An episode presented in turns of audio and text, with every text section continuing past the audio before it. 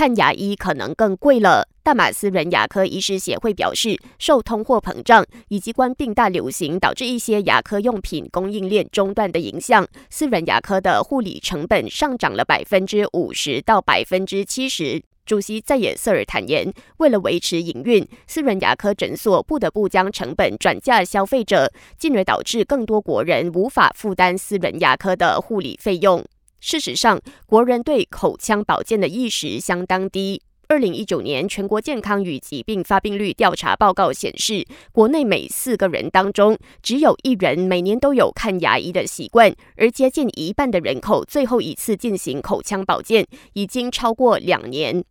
华小师资短缺的问题迟迟无法解决。教总表示，虽然九月学校开学时，大约有四百名新老师被调派到华小执教，但全国华小目前依然有六百多个空缺。因此，教总呼吁教育部改善师资招聘的作业方式，包括列明各源流中小学所需要聘请的各科目老师人数，以确保老师可以在最短的时间内调派到学校执教。社交媒体最近流传一段送餐员摩托遭扣押的视频，而有关送餐员背着食物箱徒步离开现场的背影，令人感到心酸。网民更因此指责陆路交通局不近人情。对此，森州路交局澄清，有关送餐员是因为驾照和车险都已经过期才遭到对付，而扣押摩托也是为了其他道路使用者的安全着想。